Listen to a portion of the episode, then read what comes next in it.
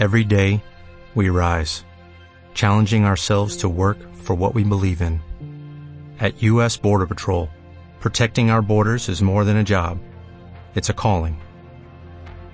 Agents answer the call, working together to keep our country and communities safe.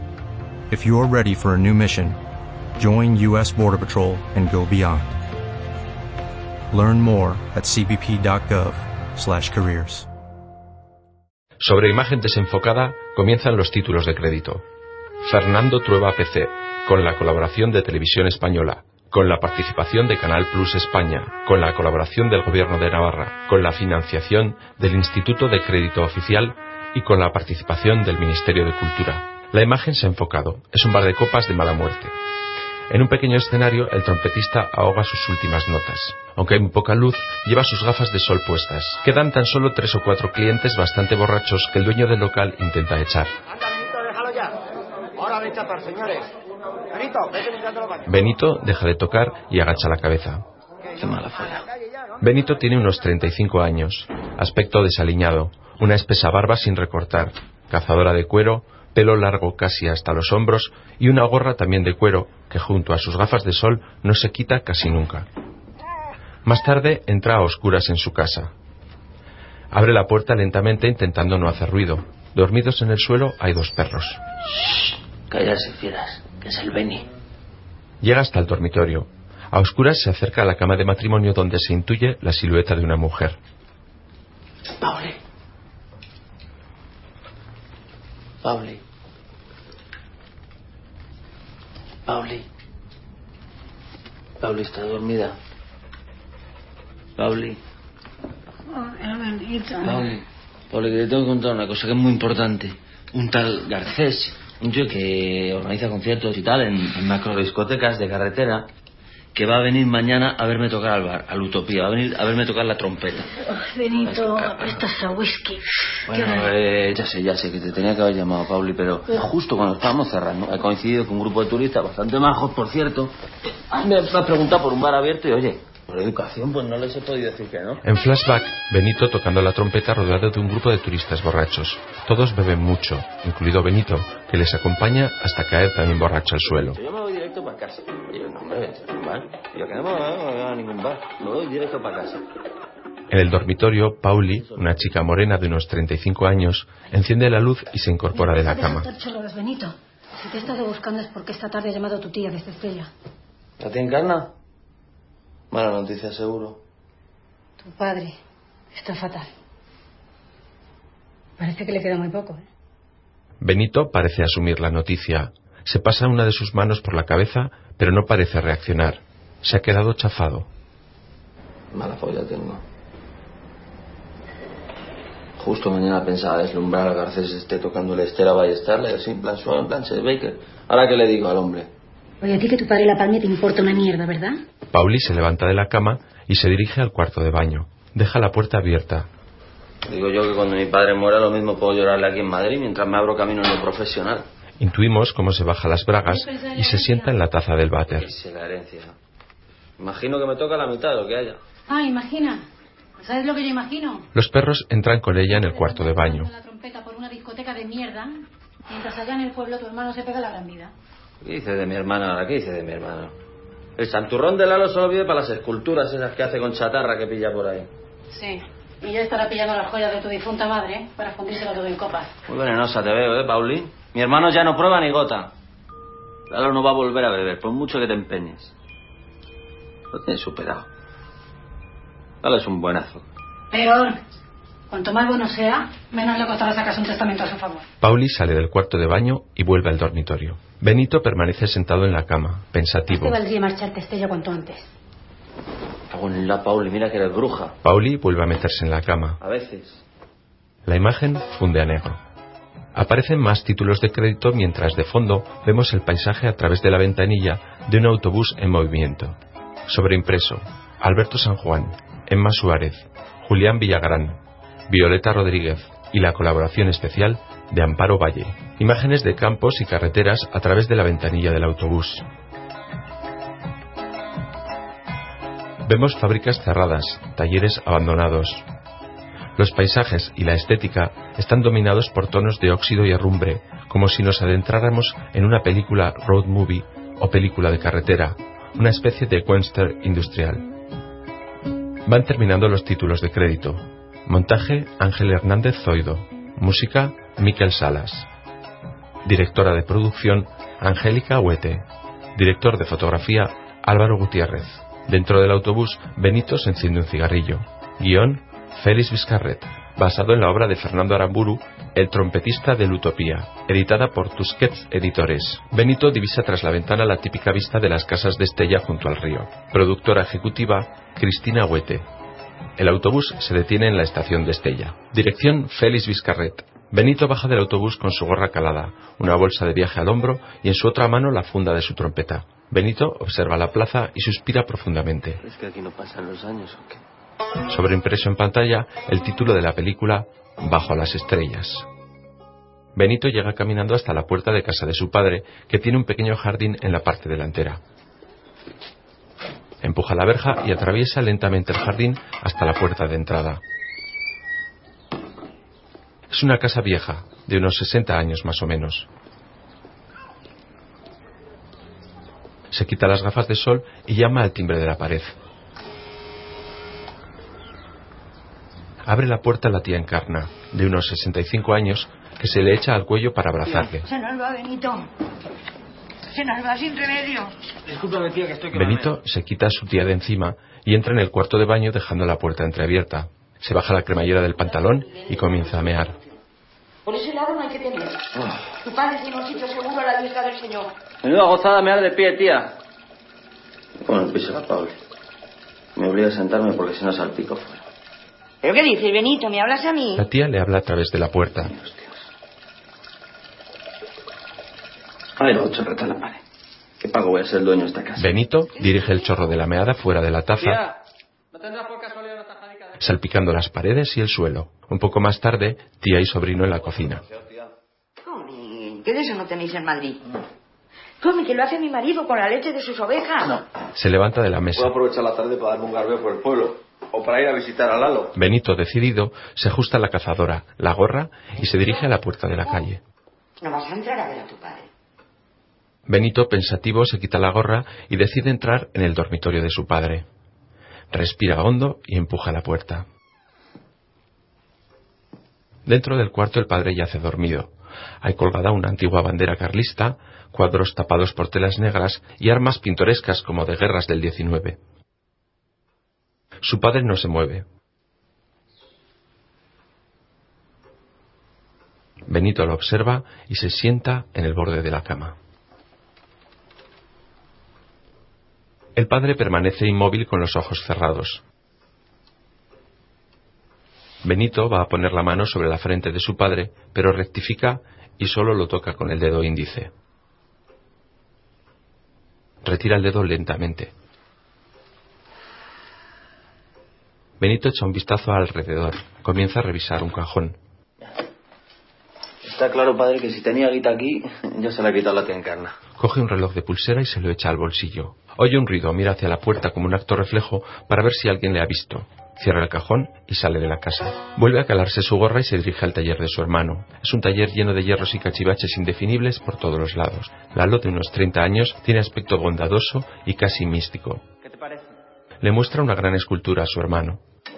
Venga, la escondí la última Benito, sin prestarle atención, descubre una botella de coñac que había ocultado hace tiempo en un altillo. Lalo, a ti no te importa, ¿verdad? No te preocupes, si ya la vi, pero no me interesa. Claro que sí, mucho mejor. Este déjalo para mí. Benito echa un largo trago de la Benito, la botella. escultura. Cojonuda. No me digas nada. ¿Es para el cura, para un vecino o para la madre que os trajo al mundo? Mm, que va. Ahora me dedico al land, land escape art. Como ahora mis esculturas son tan grandes, no le caben a nadie en su casa. Hombre, es que menudos armatostes. Quiere decir que... Ahora soy de esos artistas que integran su obra en la naturaleza. Lo leí un día en el periódico. Yo las voy dejando en lugares clave de Tierra Estella. Oye, pues el campo es de todos. Esta es para la tumba del padre. Se fija en la escultura de unos tres metros de altura. Aún está sin terminar. Una especie de ángel abstracto compuesto por diferentes tubos y láminas de hierro. Yo creo que le gustará, ¿eh? Al padre. Quiero decir que le gustaría. Si pudiera. Benito sigue mirando perplejo la estatua del ángel que le muestra a Lalo. Sí. ¿Qué ilusión me hace, majo? Al fin y al cabo, tú eres el artista de la familia. Nah, tampoco el que está triunfando en Madrid Nah, como músico. nah. No, lo que quiero decir es que esta cosa vale para el cementerio. Oye, si no, también. A ver si un hijo no va a poder homenajear a su padre como le salga a las narices. No, te digo otra cosa. O sea, como pilla a alguno criticándote durante el entierro, le monta una bronca que se giña la perra. Cuidado. Benito se toma otro trago de la botella de coñac. Por cierto, ¿qué tal si tocas un solo de trompeta en el entierro? Benito asiente desconfiado. Ah, no, joder. No tú estás mal de la chola. Me emociono cada vez que me lo imagino. Benito echa a andar por el taller. En este Echa otro me han trago. puesto un mote los que duelen. Menos a la gente estella. No, no. Pero de mí también se ríen. Me llaman hierros o tubo loco, pero no me ofende. Si tomados de uno en uno son tipos muy majos. Si tú lo ves así. Los dos permanecen pensativos. Benito continúa fumando y bebiendo en silencio. Se trata de, de despedir al padre con un gesto de amor. Por todo lo que él hizo en vida por sus hijos. ¿Qué la vida tiene jodida?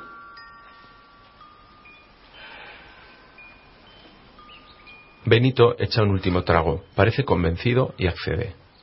Entonces, ¿tocarás en el entierro del padre? Que sí, hombre, que sí que no seas pesado, que eres muy pesado. ¿Te he negado yo algo a ti en la vida alguna vez? ¿Sí o no? No, no, no, no, te he negado nunca nada. Cualquier cosa que necesitas en la vida, ¿sí o no? ¿Tú me negarías algo a mí? ¿Algo que te pidiera? ¿Algún favor que necesitara? ¿Me lo negarías tú a ¿Qué mí? ideas tienes, Benny? ¿Cómo te voy a negar yo a ti nada? Coño, pues no sabes cómo me alegro, tú loco, cómo te llamas, porque con las prisas se ven un poco justo de peras. ¿Tú me podrías Ah, dejar algo sí, para pasar estos días, unos euros, nada más, lo que sea, que tengas? Tengo algo, sí.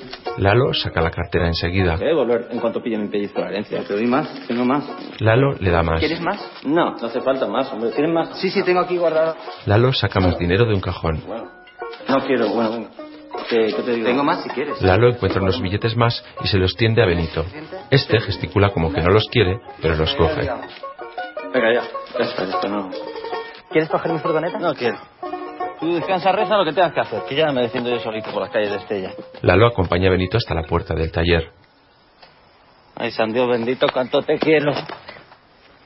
Benito va algo borracho. Se encariña con su hermano y le da un fuerte abrazo y un beso en la mejilla.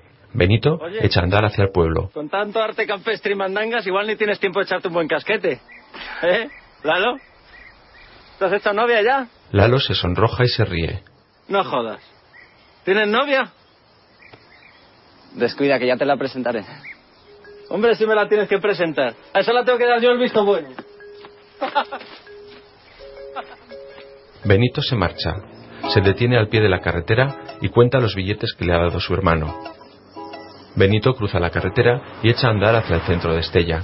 Vamos a ver qué tal se porta el público. Al otro lado, en el arcén, hay un hombre entretenido con un detector de metales. Ya es de noche. Benito está en un bar junto a la gasolinera. El camarero le sirve otra copa de coñac. La taberna tiene ventanales desde los que se ven los surtidores de gasolina. Una decena de chicas disfrazadas se acercan cantando. Están celebrando una despedida de soltera. Una de ellas mira a través del ventanal viendo a Benito.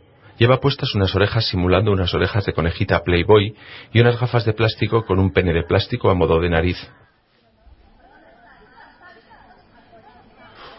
Las demás chicas se acercan también al ventanal. Benito en el interior no sabe qué hacer. Termina la copa de un trago y se dirige al camarero. Mira, se acabó el circo. Cóbrame estándar, por favor. Entra una de las chicas. Es gruesa y corpulenta. Estaba yo preguntándome si serías tú, si no serías tú. ¿Qué andas haciendo? Pues ya ves, refrescándome el gaznate. Oye, perdona la indiscreción, pero ¿te importaría decirme quién pichorras eres y cómo sabes mi nombre? Benito, por Dios. ¿No te acuerdas de mí? Soy Margari, la de Sembroy. Margari se quita el disfraz dejando su rostro al descubierto. Venga, no me tomes el pelo. Soy la prima de Inés Esparza. ¿No te acuerdas que de chiquiticos nos bañábamos en cueros en el pantano de Ayoz? Benito parece sorprendido. ¿Quién me iba a decir a mí que aquello iba a terminar en boda? ¿Qué pasa, que te quieres casar conmigo o qué? Ya me gustaría, ¿eh? Pero no creo que a mi novio el pistolas le hiciera mucha gracia. ¿Pistolas? Por eso estamos de cena con la cuadrilla, de despedida. Pero yo me refería a otra boda, a la del Hierros con mi prima. ¿No lo sabías? Lalo, y- Lalo y Nines Esparza. Visión rápida en flashback. Cosas que pasan. Fotografías de Nines muy descontrolada, bailando, fumando porros, bebiendo y al final en una camilla con una máscara de oxígeno. A ver si se casan, ¿no? Bueno, que tengo que irme. Que me alegro mucho de verte. Yo también, oye, que enhorabuena y que te veo bien, tienes muy buen aspecto. Estoy gordísima y con unos traumas de espanto. Ala, Benito, salao. Que te cunda. Margari se marcha. Benito se ha quedado absorto. La última. Invita a la casa. En otro flashback son más jóvenes. Que si quieres la última. Benito ve una vieja roulotte. Baja una chica embarazada. Es Nines. Tú mismo. Le sigue un hombre. Están discutiendo.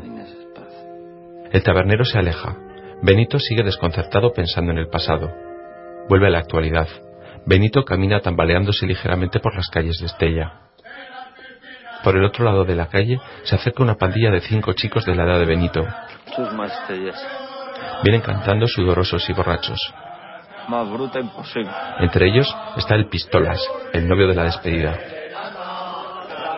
Al cruzarse con él, le reconocen. ¡Y a la culta! ¿Pero qué haces por aquí? Todos rodean, abrazan y zarandean a Benito, que adopta un aire de resignación. La pandilla avanza metiendo ruido por las calles vacías. Benito camina rezagado con las manos en los bolsillos. Benito descansa la borrachera apoyado contra una pared, protegido de la lluvia bajo un tejadillo. El pistolas se le acerca en tono confidente.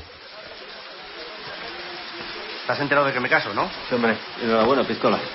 Ya me ha avisado que venías a Estella, te habría invitado a la despedida soltero. ¿Por qué? ¿Sigues tocando la trompeta? De eso vivo. No, eh. En Madrid todo el mundo conoce a Benny, La Benny Lacun. Benny Lacun. Mi seudónimo artístico. Benny Lacun. Benny Lacun. Benny Lacun. Todas las noches al club. Eh. Lleno garantizado. Siempre. Hostia. Siempre. El pistolas les chilla al resto de la Y es que cuadrilla. Benito, aquí donde lo veis, es uno de los músicos más grandes de Madrid. Y se llama Benny Lacun. Todos se acercan muertos de risa y vuelven a abrazar a Benito. Este se huele una encerrona. Benito Majo. ¿Y ahí en Madrid? ¿Habéis oído hablar de, de la banda Los Grandiosos? Benito finge meditar la respuesta. Pues no, pues es raro, ¿eh? Porque acabas de ser elegido miembro de ella. Todos se ríen. Benito, El sábado que viene nos vamos a las pistas de volate. A darle arriba a los paletos y a pasarlo de puta madre. Habrás traído la herramienta, ¿no? Yo sin mi trompeta no voy ni al retrete. Así hago una artista. ¿Cómo se nota que eres navarro y que te dieron de mamar la leche de esta tierra? ¡Me abuela! Benito, Benito, Benito es cojonudo. Un hombre se acerca al grupo. Es el cura. Todos se callan. Se acerca a Benito. Coño, don Antonio, ¿qué tal? ¿Cómo estás? Te están esperando en casa. Han muerto hace una hora. Se ha ido sin sufrir, Benito. Benito se queda parado, boquiabierto. Me cago en la puta, joder. Hostia, te acompaña en el sentimiento, Benito. La pandilla se acerca a él, enmudecida. Uno a uno le abrazan con fuerza. Un rato más tarde, junto a las vías del tren, Benito está solo y borracho. Llega a una cabina de teléfono bajo una casa en una zona apartada. Marca un número. Pauli, ¿Benito? Ah, Benito, eres tú. Pauli, ¿Dónde coño te has metido hasta ahora, Benito? Pauli. Se te ha olvidado llamar, ¿verdad? Qué cabrón. Pauli, joder, que se ha muerto mi padre. En el piso de encima de la cabina se abre una ventana. ¿Cómo estás? Yo qué sé. Ni una lágrima me sale.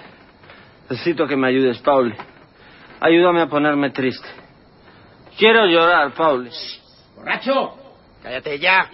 Le chillan desde la ventana. ¿Qué ha sido eso? No estás en casa, ¿verdad? Estoy en la calle con los pantalones meados. Con un pedo de primera división, Pauli.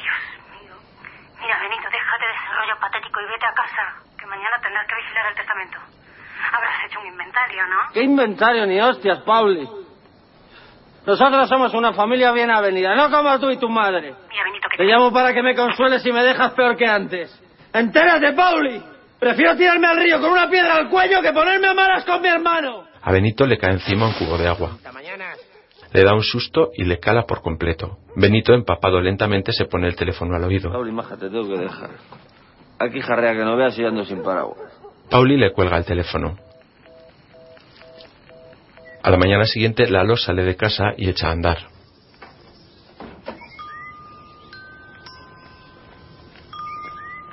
Todavía está amaneciendo. No hay nadie por las calles de Estella.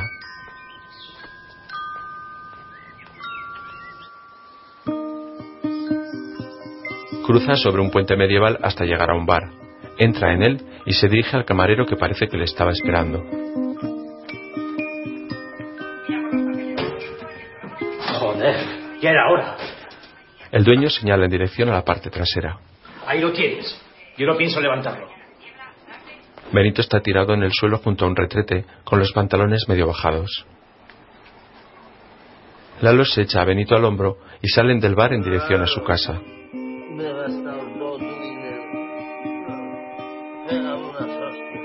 Lalo y Benito están sumergidos en una gran bañera, uno frente al otro. Benito está medio dormido. Nos hemos quedado los dos solos, Benito. ¿Qué pasa? ¿No te has? Me refiero que ahora sin el padre en casa solo estamos tú y yo. Nos tenemos el uno al otro para echarnos una mano, ¿eh? Lalo esconde los ojos bajo el brazo. Parece empezar a llorar. Eh. Eh. ¿Qué pasa? Estoy cansado. Parece que hacías pucheros. Yo no consigo llorar. Lalo tiene la mirada perdida, casi mística. Benito, yo creo que el padre nos ha enseñado que la muerte encierra una lección positiva para los vivos. Que hay que disfrutar a tope antes de cascarla, supongo. Que yo no soy yo. Mm, Benito le observa sin comprenderle. y las personas a las que quiero. Como si todos formáramos una misma cosa. Por eso siento que el padre no ha muerto definitivamente, que vive en nosotros. Lo sé porque siento un calor aquí. Lalo se toca el corazón. Tú sentirás calor, pero yo me estoy helando. Benito se reincorpora dentro de la bañera ¿No funciona el calentador en esta casa o qué? No, sí funciona. Lo que pasa es que hace un rato que lo llené para bañar al padre y se habrá enfriado el agua. Benito mira el agua y presa del pánico forcejea y salpica pataleando dentro del agua. ¡Hijo de la puta! ¡Que nos podemos morir! ¿Tú qué sabes si se contagia la muerte? Lalo sonríe divertido ante el miedo de su hermano. Benito recobra la calma y se tranquiliza. Mira a su hermano sonriendo con malicia. Lo que quieres es que yo la palme también, ¿no? Para clavarme otra de tus puñeteras esculturas en la tumba. Muy poco eres tú. En el jardín de la casa, la tía Encarna, toda de luto pero con una gorra de béisbol para el sol, recoge las ropas de Benito que estaban tendidas. Benito, vestido con un albornoz, sale al jardín y, pese a la tos, enciende un cigarrillo. Benito, majo, ayúdame a meter a tu padre en el ataúd que yo sola no puedo. No, tía, yo no tengo ni idea de tratar con muertos. Yo pensé que los de la funeraria se encargarían de eso. Es que les dije yo que no vinieran, que ya lo haríamos nosotros. Para que no vean lo que no deben. Tu padre quería que lo enterráramos con el uniforme de requete. Mira, Benito, he lavado tu ropa y la he tendido. Y ya la tienes seca. Contigo me tenía que haber casado, tía. Lástima que estés tan Benito y la tía suben las escaleras en dirección al desván. He estado hablando con Lalo de las tierras de la bisabuela. Las que tu padre puso a su nombre. Así, como quien no quiere la cosa. ¿Tú puedes saber de qué pichorras estás hablando? Hablo de las que vais a heredar tú y tu hermano. Y conste que yo me alegro mucho por vosotros. ¿Cómo esperas? Que cuando Lalo y yo éramos críos... Benito descubre un viejo juguete de latón que simula a dos boxeadores golpeándose. Le da cuerda y lo hace andar. está dispuesto a cedernos su parte de las tierras. ¿Cuántas han Los boxeadores comienzan mecánicamente a golpearse. La tía le quita el juguete de las manos bruscamente. Entiéndeme. Mi marido trabajaría tus tierras. Y luego te repartiríamos parte de los beneficios. ¿Sabes que me están mareando? Tengo a mi padre muerto y tú no paras de soltarme el rollo con las putas tierras. Todos saldríamos ganando. Porque si no las cultivamos nosotros, ¿quién lo hará? Los dos discuten mientras bajan el ataúd por las escaleras. Abajo Benito y arriba la tía Encarna. La tía suelta bruscamente el ataúd. Ya en el dormitorio entre los dos colocan el cadáver dentro del ataúd. Está vestido con el uniforme carlista. Al bajar el cadáver hasta el ataúd, se les cae la boina roja sobre la cama.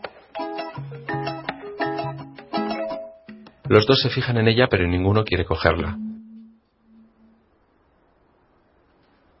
Se le ha caído la boina. Pues pónsela tú. Para eso es tu padre. La tía sale del dormitorio. Lalo, el cura y el resto de feligreses esperan en la puerta de la iglesia. Es inconcebible que el cuerpo del difunto no esté aún en la iglesia. Lalo, hijo mío, se tardan cinco minutos, seis como mucho en venir de vuestra casa aquí. Por el fondo de la calle aparece el coche de la funeraria derrapando a toda velocidad. Pega un gran frenazo frente a Lalo y el sacerdote. El chofer y el encargado de la funeraria abren el portón trasero. De él sale Benito, que iba casi tumbado encima del ataúd. Lleva el maletín con su trompeta y llega hasta la puerta. ¿Hay mucha tropa dentro? La iglesia está abarrotada, ha venido toda Estella. Y y está la alcaldesa también. Bueno, pues vamos para adentro. Como comprenderás, no me da tanta prisa como para luego andar aquí de cháchara contigo. ¿Qué tal? ¿Cómo estás? Le estrecha la mano al sacerdote y sube las escaleras. Se pone sus gafas de sol para entrar en la iglesia. Poco después observamos la fachada de la iglesia del Santo Sepulcro de Estella. El portón se abre y sale Benito que ya parece aburrido del funeral. Se enciende un cigarrillo y se quita las gafas de sol. Frente a una iglesia, una chica pide fuego a un señor mayor que cruza por la calle. Señor, ¿tiene fuego? Gracias. Benito, que la ha visto, trata de escaparse. Se da media vuelta. Perdona, ¿tienes fuego? Se ve obligado a detenerse y dirigirse hacia ella.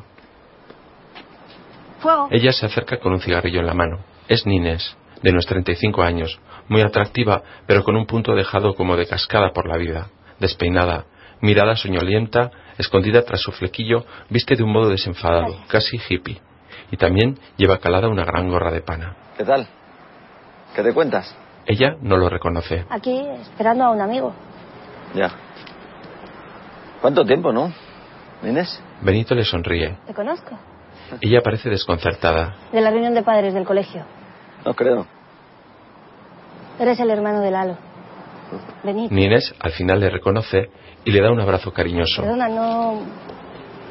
No te había reconocido. Estás tan. No sé, tan cambiado. ¿Ha terminado el funeral? No, no ha terminado. Aunque veo que para ti sí. No, yo hubiese entrado, pero. Lalo me ha insistido en que no venga. Los dos caminan hasta sentarse sobre un muro de piedra que hay frente al río. Dice que ya ha pasado demasiadas penas. Había muy perras, ¿eh? Yo, si no fuera por tu hermano, la verdad que estaría enganchada a cualquier cosa. Vete tú a saber si yo estaba aquí. Bueno, bueno, eso son palabras mayores, maja. A mí con que me carrule la chola... Nines le mira sorprendida. La chola. Eh, Ya me ha dicho Lalo que tienes cada salida. Los dos se sonríen cómplicemente. qué tiempos aquellos, ¿eh? Inés. Recuerdo un día en el granero de tu padre que fuimos mi primo y yo y cuando empezó lo bueno me pusisteis a vigilar fuera. Una cabronada... En el granero de mi padre. Sí, Yo contigo. sí. Pues no me acuerdo. ¿No te acuerdas? No. Pues mira, antes de echarme me hiciste una promesa. Y que yo sepa todavía no la has cumplido. ¿Y qué promesa? Hacemos una paja. Nines se ríe entre sorprendida y asombrada. Sí, sí, sí, sí. Hacemos una paja. ¿Cómo eres, Benito? Anda, que con la broma se me ha olvidado que estamos en el funeral de tu padre. Mira, ya van a salir. Las puertas de la iglesia se abren de par en par y los feligreses comienzan a salir a la calle. Más tarde, en el cementerio, un grupo de unas 20 personas están rodeando el panteón. Benito, a unos metros, se sube en un pequeño montículo para tocar. Lleva su vieja chaqueta negra de cuero, su gorra y sus gafas de sol puestas, la barba tupida y desaliñada, al igual que su melena que le roza hasta los hombros. Entre los asistentes están sus vecinos, su hermano Lalo, junto a Nines, sus tíos Enriqueta y Eulogio y el sacerdote. Benito sonríe tímidamente hacia sus tíos que permanecen muy serios. No parecen aprobar que vaya a tocar en el entierro. Todos parecen inquietos y expectantes, esperando el momento. Benito respira profundamente, se humedece los labios y se lleva lentamente la trompeta hasta su boca. Benito se fija en Nines. Instintivamente, Nines sube la mirada hacia Benito.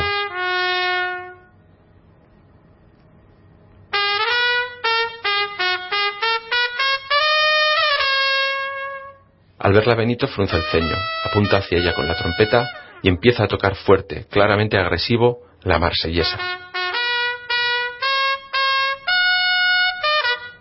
Sus tíos levantan la cabeza horrorizados, al igual que el resto de personas. Todos cabizbajos están deseando que Benito termine. Benito se fija en Lalo, llorando silenciosamente. Al verlo, Benito cambia de expresión y deja de tocar. De repente termina el tema de mala manera. Se crea un silencio incómodo. Nadie sabe cómo reaccionar. Más tarde en una cafetería de la autopista. Benito, sentado, está observando un listín de teléfono y un mapa de Navarra mientras se toma un café. Apunta la dirección de Nines Esparza en una servilleta de papel. En la mesa de al lado, un cliente señala a Benito y habla con el camarero.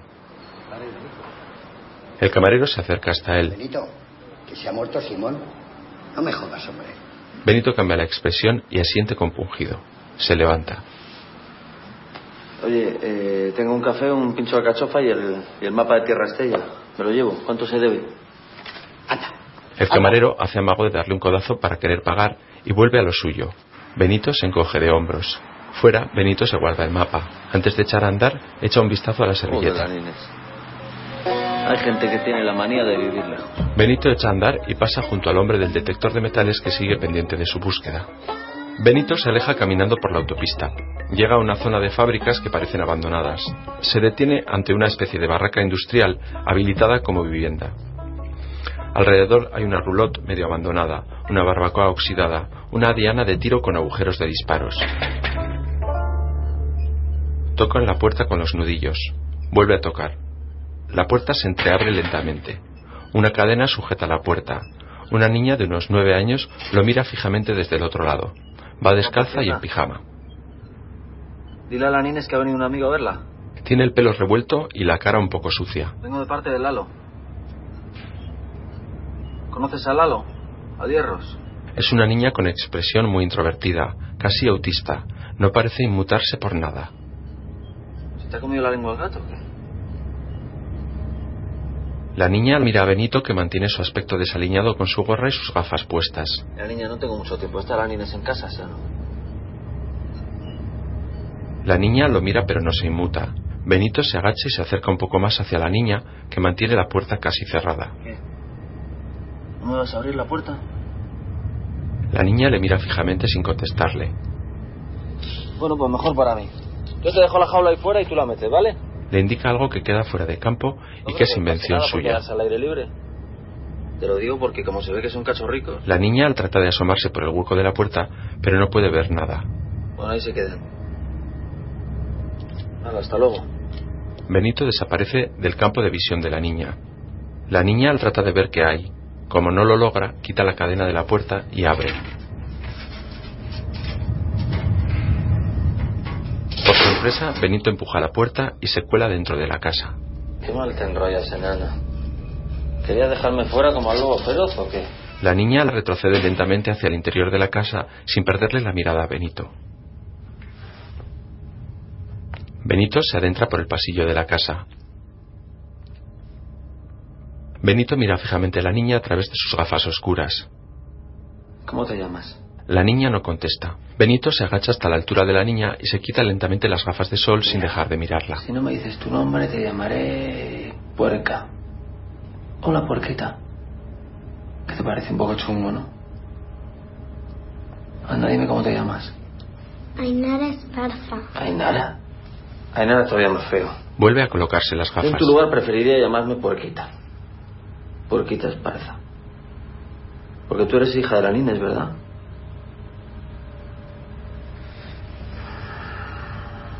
¿Conoces a tu padre? La niña se encoge de hombros. Bueno, mejor. Dicen que el que dejó preñada a la Nines era un mal bicho. Así que de esa te has librado, ¿no? Joder, hablar contigo es como hablar con un somier.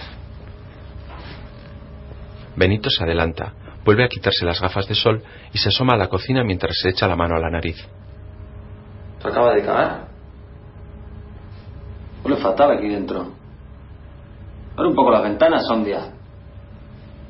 La cocina está desastrosa. Platos apilados en el fregadero, restos de comida por todas partes, basura sin recoger. Ay, la, la, la, la.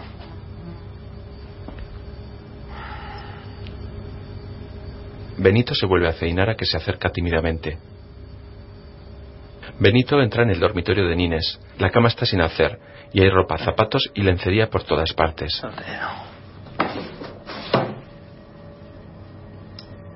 Benito encuentra una fotografía de Lalo sonriente, feliz, casi bobalicón.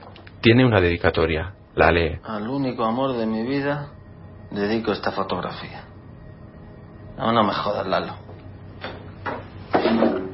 Juro por lo más sagrado que te voy a sacar de esta trampa.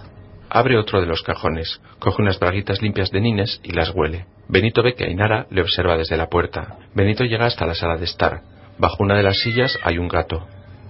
Hombre, otro bicho. Como mi Pablo, ¿no? Recogiendo fieras de la calle. Observa la sala también desordenada. El televisor está encendido y están emitiendo una serie de dibujos animados japoneses violentos. Benito ya se dispone a salir cuando su mirada se fija en un cenicero con un cigarrillo humeante sobre el brazo de un sillón. Benito se vuelve hacia Inara interrogándola con la mirada. Porquita, ¿qué pinta un cigarrillo encendido ahí? Apostaría que te he pillado fumando. Uy, cómo se entere tu madre. ¿Te casca mucho la Nines? Ainara baja la mirada hacia sus pies. Le tiemblan un poco las piernas y retuerce nerviosa el pantalón del pijama. Yo de crío le mangaba los puros a mi padre. Y no será Nines a ti, pero mi padre, que va más allá del pichante ayer, si le daba en la nariz que había fumado, me arreaba correazos hasta llenarme el culo de moratones. La niña permanece inexpresiva. Benito vuelve la vista hacia el televisor. Continúan las peleas de los dibujos japoneses. Tele, en cambio, no teníamos. ¿Qué hace la tele encendida a estas horas, puerqui? ¿Hay fiesta en el colegio o qué? Juego 40 euros a que tu madre no sabe que no has ido a clase. Ainara se escapa corriendo del salón. Benito va tras la niña.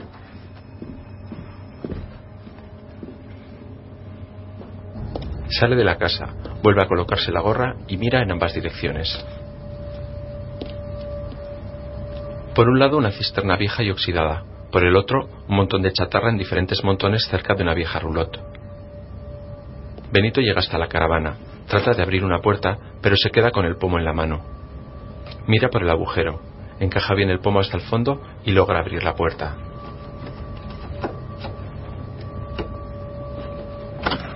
Benito entra en la roulotte. El interior también está desordenado. Encuentra a la niña acurrucada en un hueco dentro de un armario. Se sienta frente a ella. Anda, y maja, sal de. Te juro por mis muertos que no me voy a chivar de nada. ¿Eh? Venga. Ríete. Benito saca una cajetilla de camel y le ofrece uno de sus cigarrillos. Te invito a uno de los míos. Ainara tímidamente sale de su escondite y coge un cigarrillo.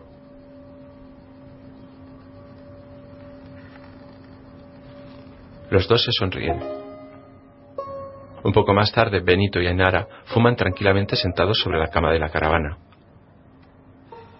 Benito se fija en un cepillo de pelo que hay sobre la mesa. Anda, ven, mujer. Vente. Te voy a desenredar la melena porque la tienes... Ah, ¿cómo la tienes? La niña se sienta delante de él. Benito comienza a desenredarle el pelo. Parece que se conocen hace tiempo, la confianza parece mutua.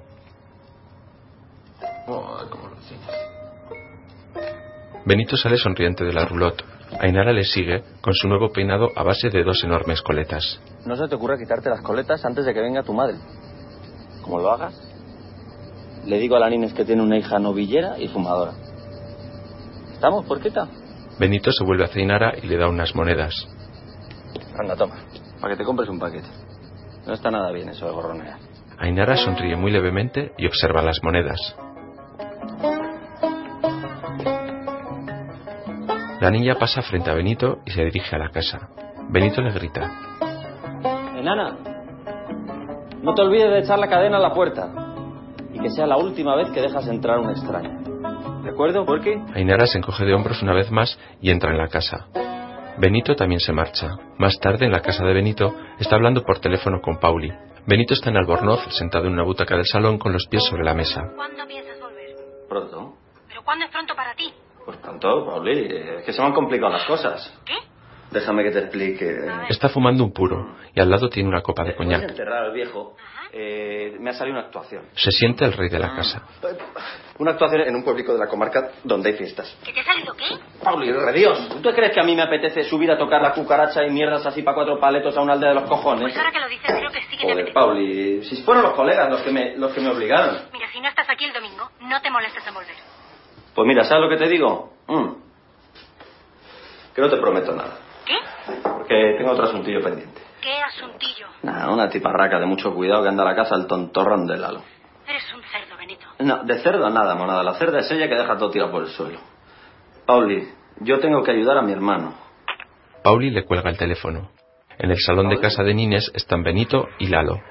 Nines chilla desde la cocina. Pollo a la mierda, patatas, no. Una mierda. ¿Qué horas ha pasado? Ha habido un problemica casero entre madre e hija. Tú ya sabes cómo son estas cosas. ¿Qué voy a saber? Si no soy madre ni soy hija. Anda, lárgate de aquí que no te quiero ni ver, ¿eh? Lalo se dirige a la cocina. La niña sale corriendo de la casa en dirección a la roulotte. Benito también sale de la casa tras ella. Trata de abrir la puerta y se queda otra vez con el pomo en la mano. Lo vuelve a encajar hasta el fondo, lo gira y abre la puerta. Dentro de la caravana, Benito encuentra a Inara otra vez dentro del armario, vestida con su pijama. Hola, puerqui. ¿Te acuerdas del tío Benito? He venido a comer y necesito que me hagas un favor. Lleva unas coletas muy parecidas a las que él mismo le había hecho.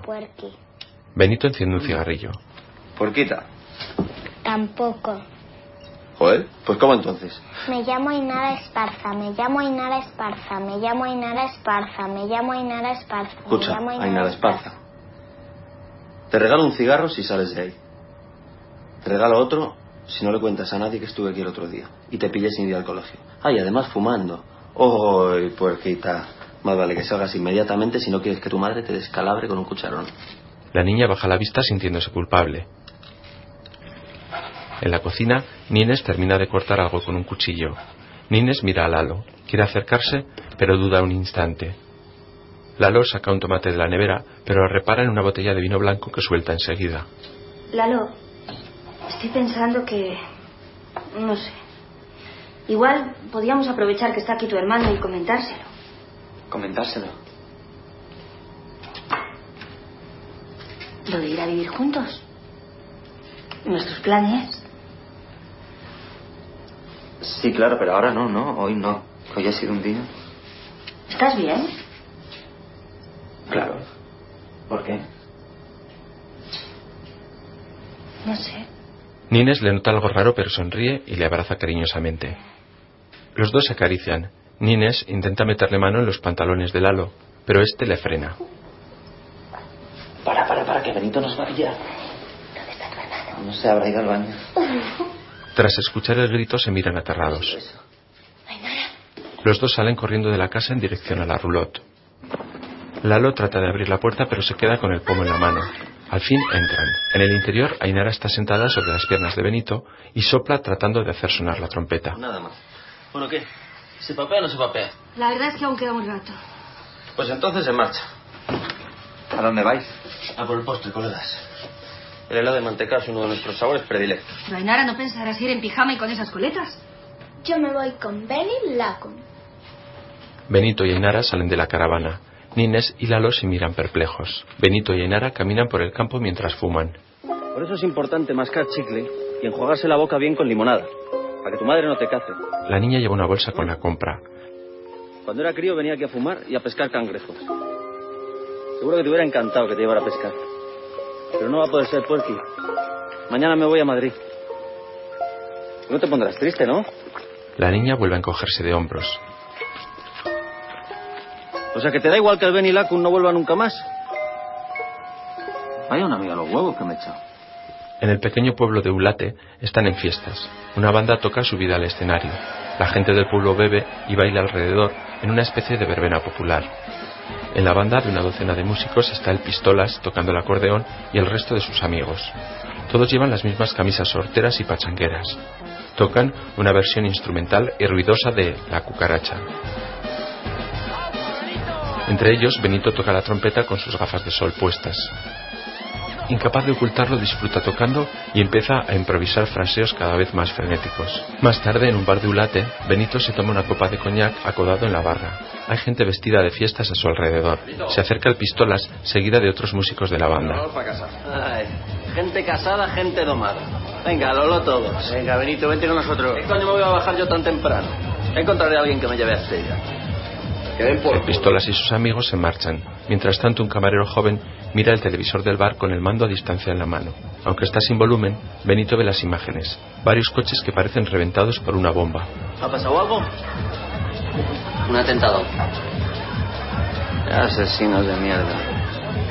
Hijo de puta. O sea, que conste que a mí me la suda. Me jode. Me jode que a un tío lo tumben solo porque piensa de manera distinta. Es que manda cojones. O sea, yo digo blanco, tú dices negro y te meto un tiro en la chola. ¿Te parece bonito?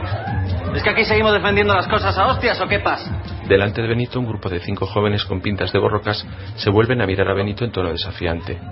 Unos minutos después, en el aparcamiento del bar, los borrocas están metiendo una paliza a Benito, que aguanta los golpes tirando en el suelo sin poder levantarse. El jefecillo de los borrocas se agacha, agarra a Benito por el cuello de la camisa ¿Tienes algo más que decir ahora? y levanta el otro puño en señal de amenaza. Chulo, macarra fuera de Navarra. El jefecillo le atiza a Benito un golpe seco en medio de la cara. La imagen se va a negro.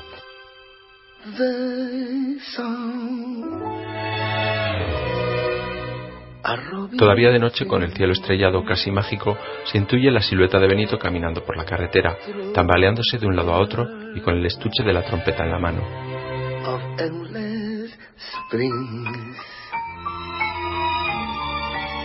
La silueta de Benito continúa avanzando lenta y pesadamente por la carretera.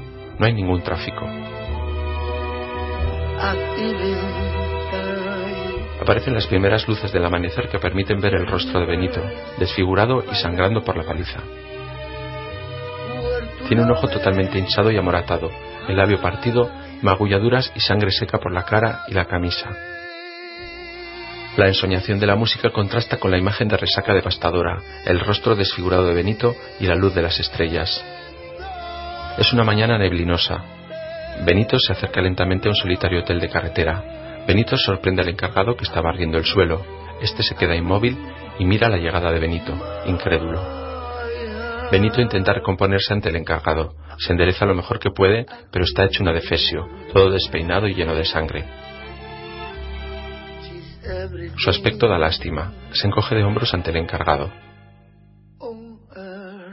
Un poco más tarde, su hermano Lalo llega hasta la fachada del hotel conduciendo su desvencijada furgoneta. Benito permanece sentado en las escaleras del hotel tomándose un café que le ha traído el encargado.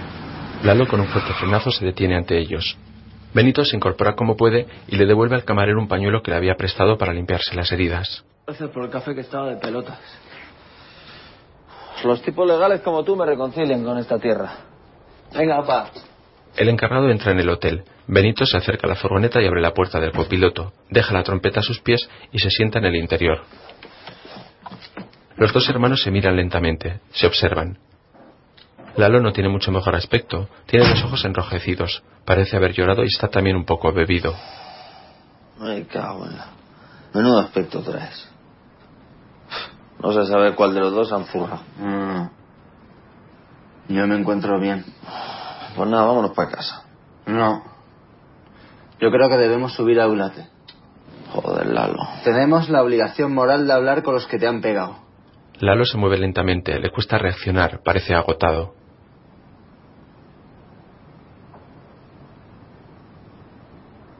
Anda, Lalo, no se has querido llevarme a casa una puta vez. Perdona. Sí. Perdóname. Lalo conduce la furgoneta por una carretera de muchas curvas. Está amaneciendo, pero todavía no hay una gran claridad.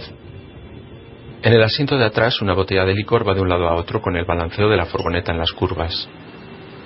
Dentro, Lalo abre los ojos exageradamente y conduce con la inseguridad propia de los borrachos. Tiene mal aspecto. La botella continúa de lado a lado. Benito va dormido en el asiento del copiloto. Lalo sigue conduciendo muy nervioso. Pisa el acelerador al máximo. Las curvas cada vez son más cerradas y cada vez las toma más rápidamente. La botella va de lado a lado del banco trasero de la furgoneta. La niebla parece cada vez más cerrada. La furgoneta avanza veloz por entre curvas rocosas que discurren pegadas a la orilla del río. Por el exceso de velocidad y los vaivenes del trayecto, Benito se despierta sobresaltado. Eso conduzco yo, hostia. No me haya falta poco. Yo estoy mejor que tú. Lalo pega otro volantazo. Cojona, pues no me asustes, Lalo. Benito, preocupado, se pone el cinturón de seguridad que hasta ahora no llevaba. La velocidad es muy alta y frente a ellos parece erguirse una espesa cortina de niebla.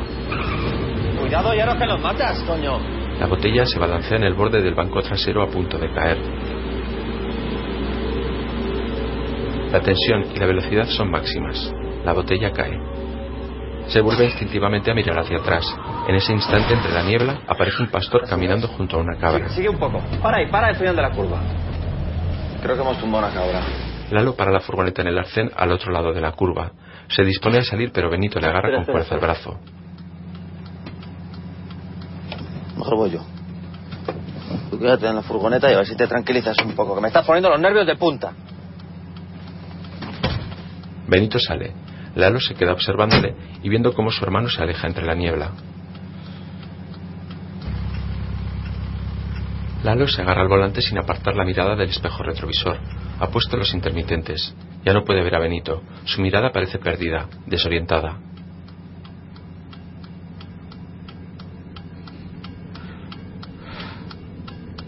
Mientras tanto, Benito camina monte abajo en dirección al río, buscando al pastor y la cabra. La niebla es muy espesa. Sigue caminando, aparta algunas ramas. Lleva el rostro totalmente magullado de la noche anterior. Benito mira en todas direcciones. A lo lejos, entre la niebla, ve a la cabra que está en perfectas condiciones. El rostro de Benito se contrae como por un dolor insoportable. Empieza a comprender. Busca rápido con la mirada al pastor, pero no lo ve. En la carretera la furgoneta permanece en mitad de la niebla. Los intermitentes parpadean como una señal de alarma. Las manos de Lalo tiemblan. Sigue nervioso mirando a través del espejo retrovisor. La figura de Benito aparece acercándose por el lado del conductor.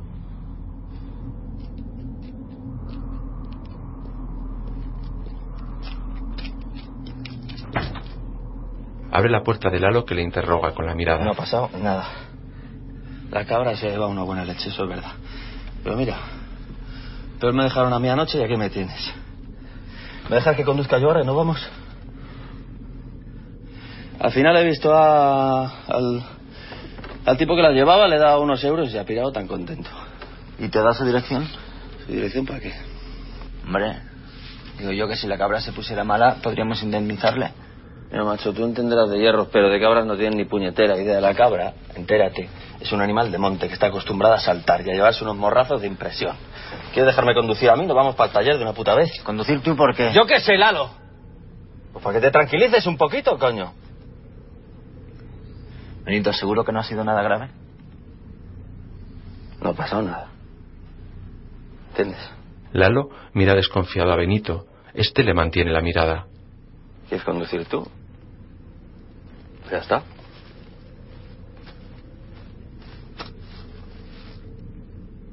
Benito bordea la furgoneta por delante y se monta con dificultad en el sitio del copiloto.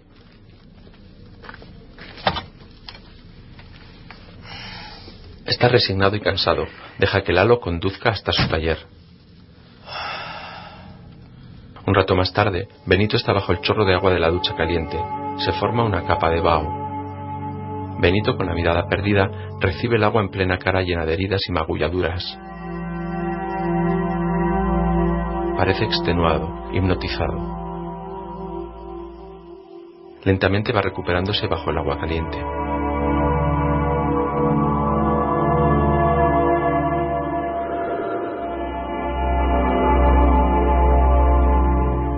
Más tarde Benito se viste con ropas de Lalo, uno de sus monos de mecánico, aunque él se lo ata solo hasta la cintura. Está sentado, cabizbajo, pensativo y deprimido.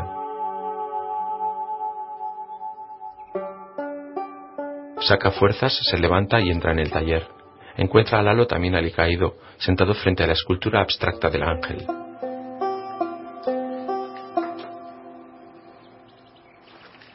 Benito husmea y coge un taco de fotos que encuentra por ahí.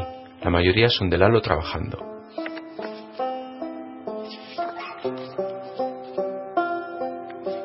¿Sabes qué, Lalo? He cambiado de planes. Se me han ido las ganas de viajar hoy a Madrid. ¿En serio? Benito se sienta sobre el sofá mientras sigue observando las fotos antiguas. No es que me moleste ya. Antes la lepra. Pero me hace tilín echarte una mano. Señala la estatua abstracta. Esta tarde hincaremos juntos el trasto ese en la tumba del padre y ya me la aspiraré después. ¿Seguro? Que sí, hombre. Como tú decías, ahora nos tenemos que echar una mano el uno al otro. Benito se tumba en el sillón y se tapa con una manta. Ni siquiera mira la escultura. Te ha quedado la mar de chulo el cacharro, sí, señor. Lalo permanece con la mirada perdida. Benito, arropado hasta el cuello, intenta dormir, aunque no parece conseguirlo. Al día siguiente, en el cementerio, está vacío. Colocan la estatua abstracta en la tumba del padre. Lalo no puede con la pala. ¿Qué pasa? ¿Estás pocho? Benito, creo que ya te diste cuenta esta mañana. He vuelto a caer. Bueno, bueno, bueno. Mira, todo el mundo necesita relajarse de vez en cuando. Yo mismo me tuve unas copillas ayer en Eulate, aunque no se me notara. Si se entera Inés, con lo buena que es, le va a afectar mucho. No. El único problema es que tú eres demasiado bueno para este mundo. No tiro para adelante, Lalo. Mira a tu alrededor. Qué lugar tan. tan especial. Mira qué mágica se ha quedado la tarde. Yo no valgo nada, hermano. Déjate de leches. No jodas con preocupaciones y mandangas las cosas buenas de la vida. Benito coge la pala y comienza a cavar. Es que ella me quiere mucho y No, pues ya está. yo creo que a ella no. No, no tengo el valor de decírselo. Esos son riñas de enamorados. Si yo me preocupara tanto con las cosas de la Paulis. Benito deja la pala y observa a su hermano preocupado. Lalo está agachado, tapándose la cara. Comienza a llorar.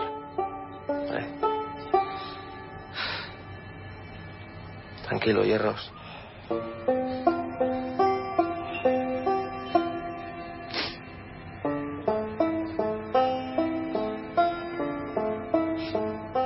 Con decisión Benito decide colocar la estatua. Parece que pesa demasiado y la deja apoyada y totalmente torcida, casi de espaldas a la tumba del padre.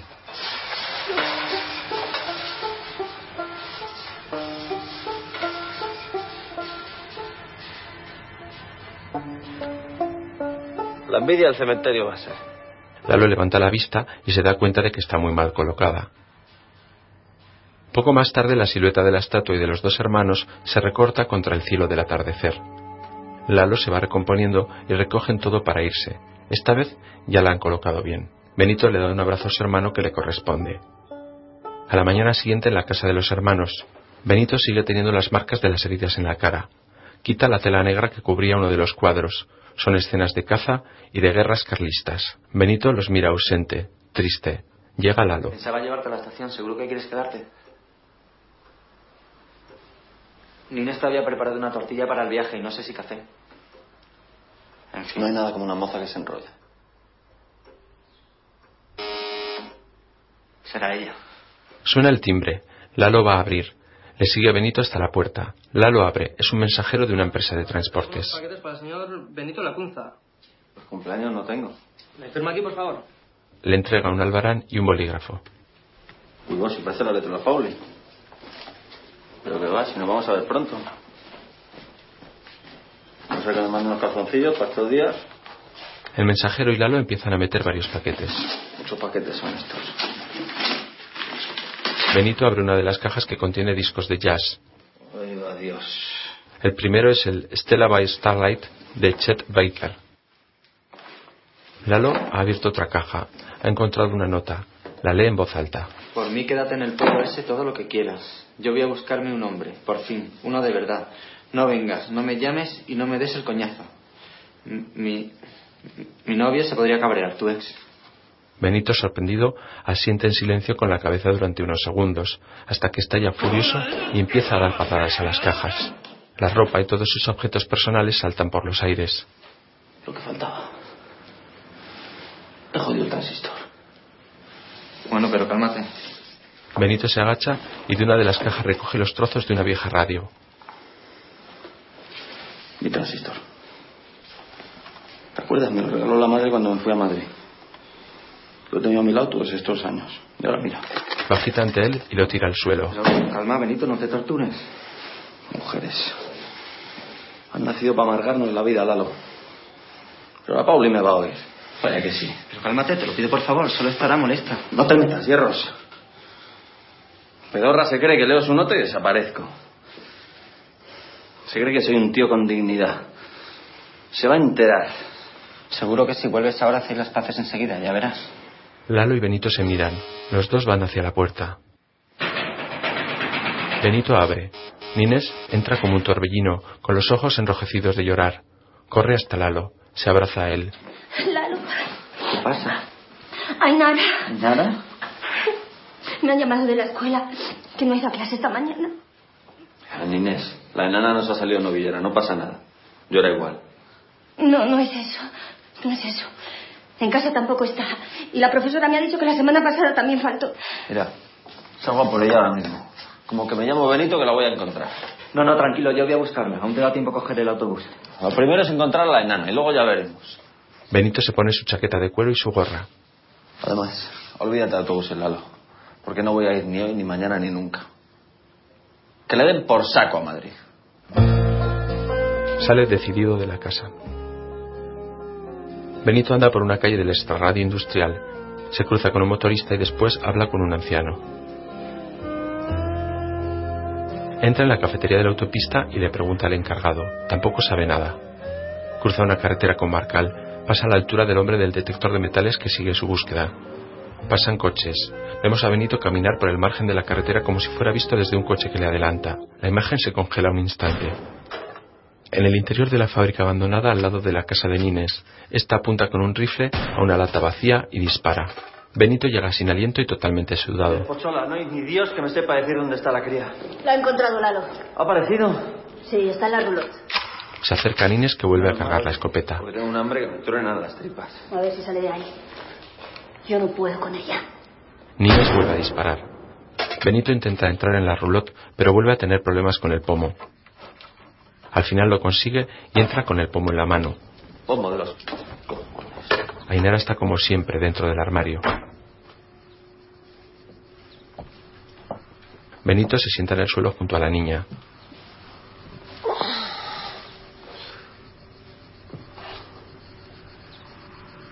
Se está guay aquí, ¿no?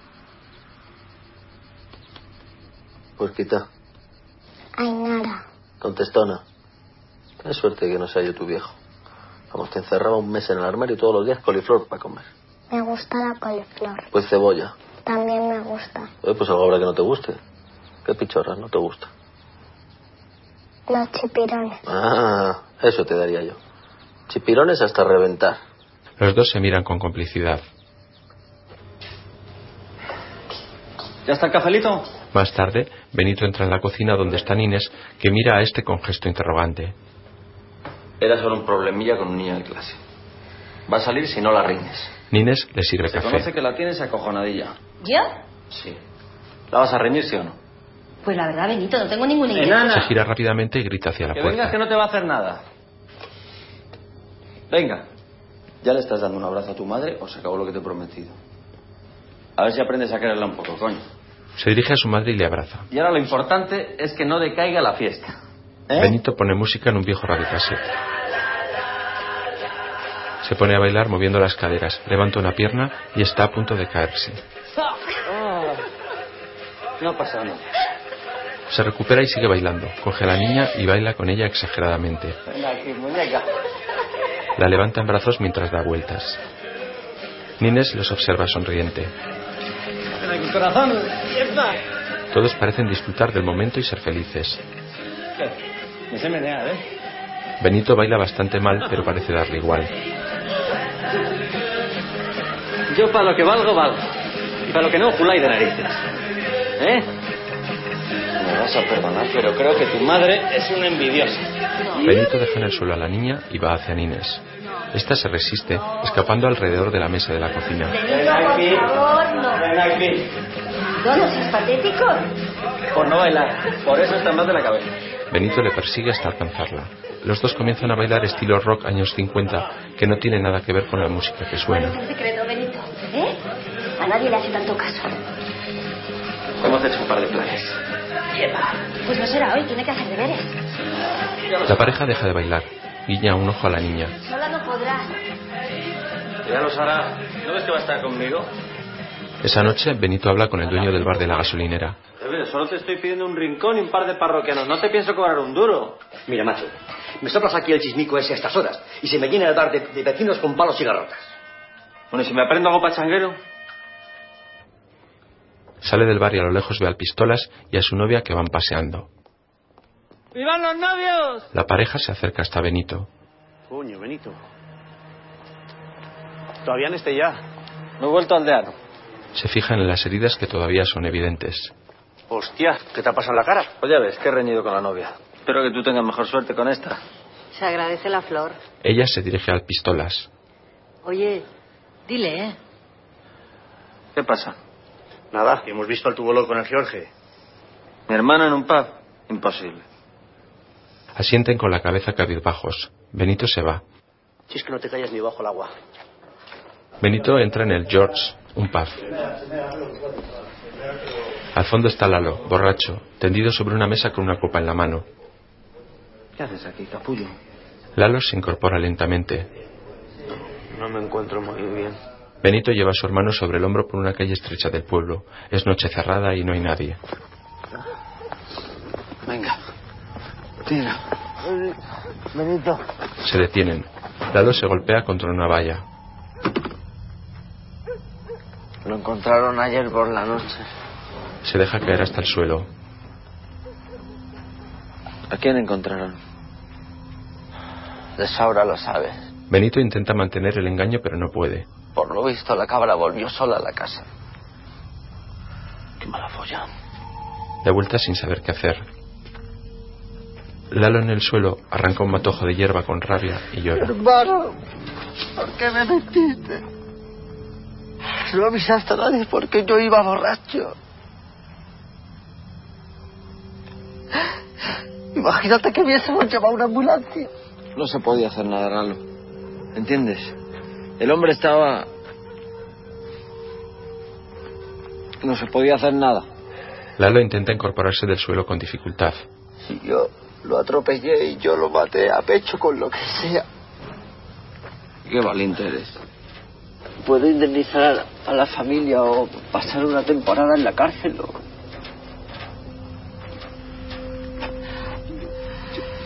No sé, yo no sé, no sé. Lalo se lleva las manos a la cabeza.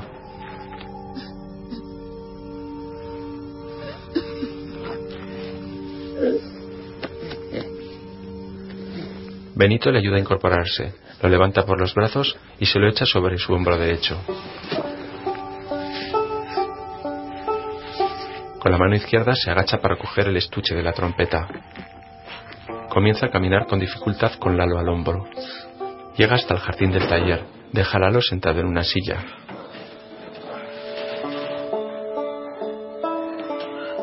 Lalo Sandios, te llamé y viniste a ayudarme. Fue un accidente. No hicimos nada porque no se podía hacer nada. Tuvimos mala folla. Ahora hay que tirar para adelante. Benito abre el candado de la reja y entran al interior del taller. Benito echa a Lalo sobre el sofá. Este permanece despierto pero completamente derrotado. Benito le echa una manta por encima a su hermano. ¿Cómo voy a mirar a Narines a los ojos? Esto lo va a destrozar. Marina, chica, Lalo. Tú descansa. Mañana será otro día. El rostro de Lalo muestra mucho dolor, tristeza y cansancio. Lalo observa una polilla que revolotea alrededor de la lámpara del techo que está encendida. Mira qué mariposa más bonita. Benito la mira. Sí, Lalo muy bonita, pues una polilla de cojones. Los dos miran la polilla, aunque parece también que cada uno ve lo que quiere ver. Dos realidades distintas.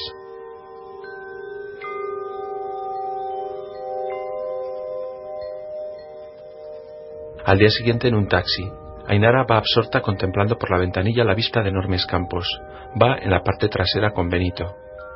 Este va con la mirada perdida, pensativo. Todavía se ven varias marcas de los golpes en su cara. Sigue llevando su inseparable gorra. Benito parece reaccionar y coge un cuaderno de la mochila de Ainara. Bueno, a ver.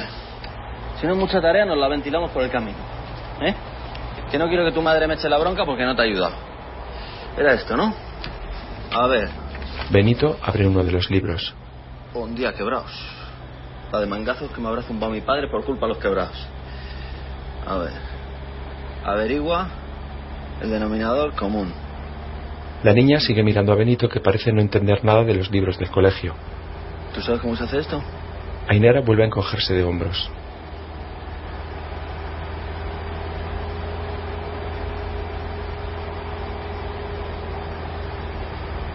No, mira, guarda el libro porque como comprenderás con tanto meneo no hay forma de ayudarte. Pero descuida que te ayudaré. Vaya si te ayudaré. Aunque del esfuerzo se me chamusque la chola. El taxi recorre una carretera estrecha y llega a su destino. Los dos se bajan del vehículo. Ainara se fija en un grupo de ovejas junto a una cerca. Las ovejas al verles salen corriendo. Cuando Benito y la niña van a entrar en el huerto, se encuentran con el tío Eulogio, que sale cargado con un cesto lleno de peras. Anda, cojones. ¿Eres tú? Ay, ¿quién si no? Venía a ver mis posesiones, pero oye tú, a lo mejor me he equivocado de dirección. El tío Eulogio, sorprendido, deja la cesta de peras en el suelo y se marcha rápidamente del huerto sin mediar palabra con su sobrino. Benito, con el cesto de peras en la mano, y Ainara atraviesan una calle muy estrecha y salen frente a la carretera general. Al otro lado, dos ancianas sentadas a pie de calle les ven llegar. lo de tu padre. Es ley de vida, abuela. ¿Qué le vamos a hacer? Pero qué sensato es ese muchacho. Cruzan la carretera, llegan a un portal y llama a la puerta.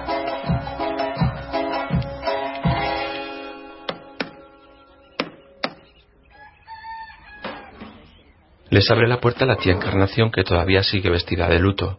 Les recibe muy seria. ¿Qué quieres? Pues ya ves, lo primero de todo vengo a devolverte estas peras que ha perdido tu marido en mi huerto. Y lo segundo vengo a hablar de negocios. Hoy no son de paz. Pues parece que vienes de la guerra.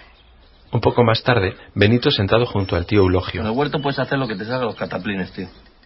Pero hay una cosa que sí me voy a llevar.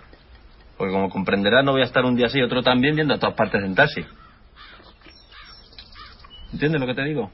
El tío Eulogio asiente con resignación con la cabeza. Benito, junto a la niña, conduce un tractor por la carretera general de vuelta a Estella, mientras los dos van fumando. Está atardeciendo. Ahora Ainara, de pie entre las piernas de Benito, maneja el volante. En el radiocassette del tractor suena una canción italiana de los años 60. Ainara da una calada al cigarrillo y se atraganta con el humo. No sé para qué pichorra fumas si no sabes. Los dos disfrutan del viaje, sonríen, están felices. El tractor recorre lentamente las carreteras en dirección al pueblo. Ya en Estella, un niño de unos 10 años, un poco regordete, sale de su casa. Camina con actitud rebelde. Golpea una lata. De detrás de una esquina, Benito, con la gorra y las gafas de sol puestas, le sale a su encuentro y le agarra por los cuellos de la chaqueta. Así que tú eres el hijo de puta que le amarga la vida a mi sobrina. A partir de ahora le vas a levantar las faldas a tu madre. Benito da dos collejas al niño. Este sale corriendo mientras le insulta.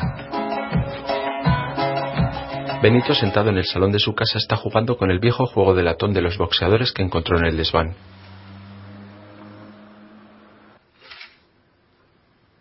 Juega con los muñecos mientras está pensativo. Se deja caer en el sofá, enciende y apaga mecánicamente una lámpara de mesa. El tiempo pasa despacio. Vuelve a jugar con los boxeadores. Coge la trompeta pero no se decide a tocar.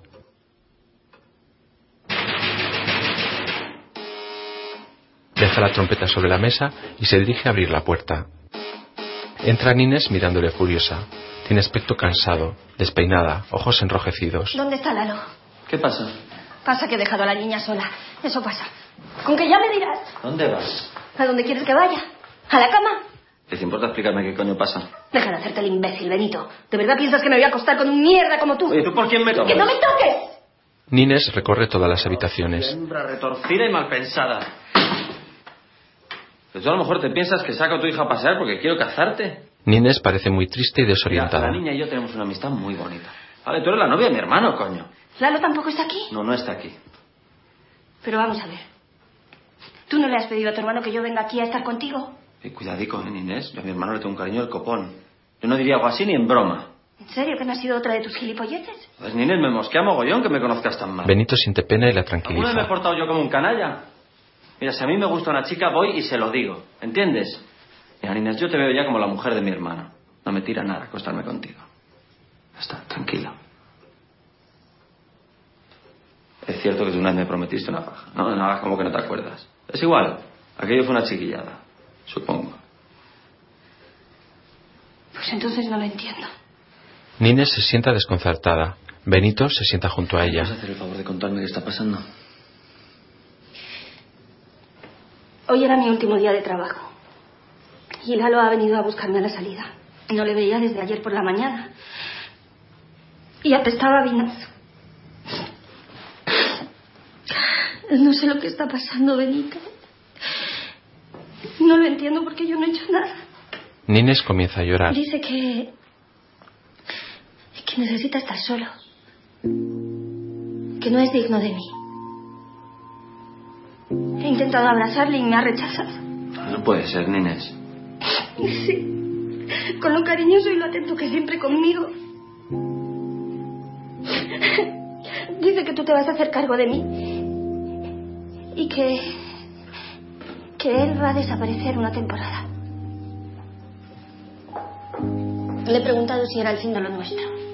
Pues entre uno y la otra me vais a volver majareta. Benito le lleva un vaso de agua a ¿Me ha Nines. Pues cualquier sandez. A mí estas historias de amantes... ¿Qué te ha dicho? Que si le hacía caso y venía contigo, que él me amaría para siempre. Un tango.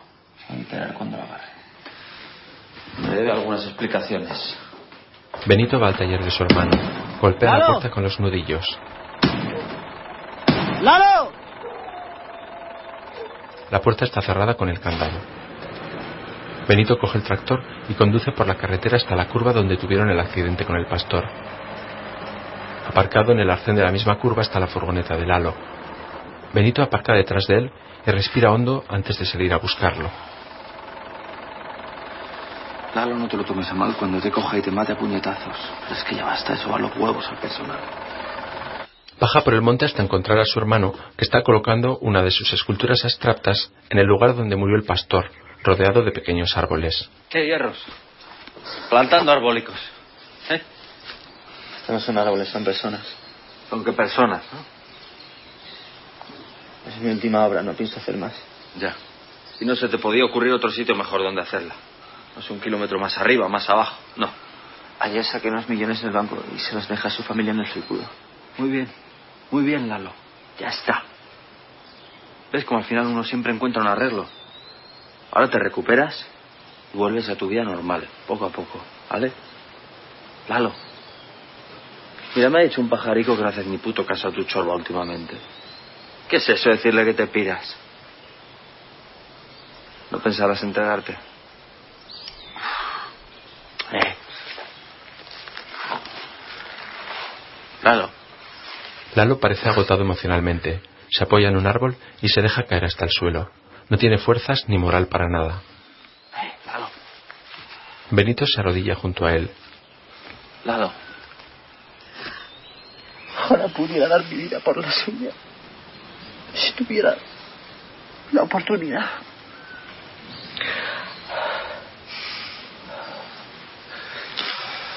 Tengo que hacer algo, Benito. No puedo vivir así.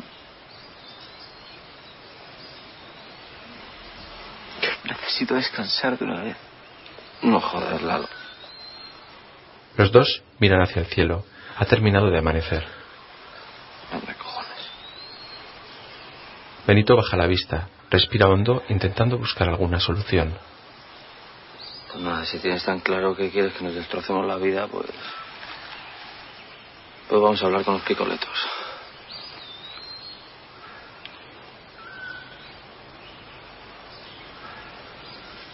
Que conste que lo hago porque si no veo que vas a terminar zumbado. Fui yo quien conducía. ¿Qué coño? Voy a permitir que te comas el marrón tú solo, Lalo. Yo iba contigo, así que yo soy cómplice de lo que sea. Más porque me sale de los cojones. Lalo parece haberse convencido. No hace falta, hermano. No hace falta.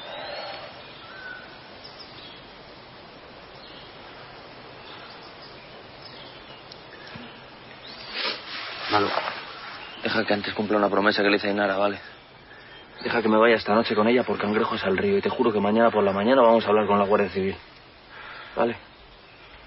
Y ya de paso que vamos al cuartelillo, pues les confieso que he pescado sin permiso. Total.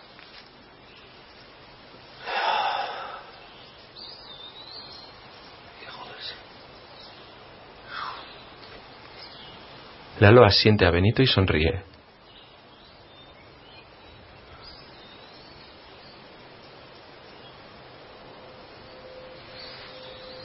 ¿Tú qué pensabas? ¿Que te iba a abandonar? ¿Que te iba a dejar solo en un momento así? ¿Somos hermanos o qué somos, Lalo?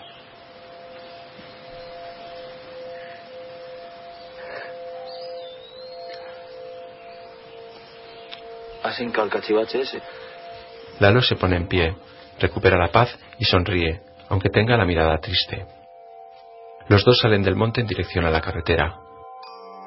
Benito ahora solo observa pensativo y serio la puesta de sol por encima de las montañas cercanas. Se respira paz y tranquilidad en un entorno que más bien parece haber salido de un Webster. El rostro de Benito se recorta contra la puesta de sol.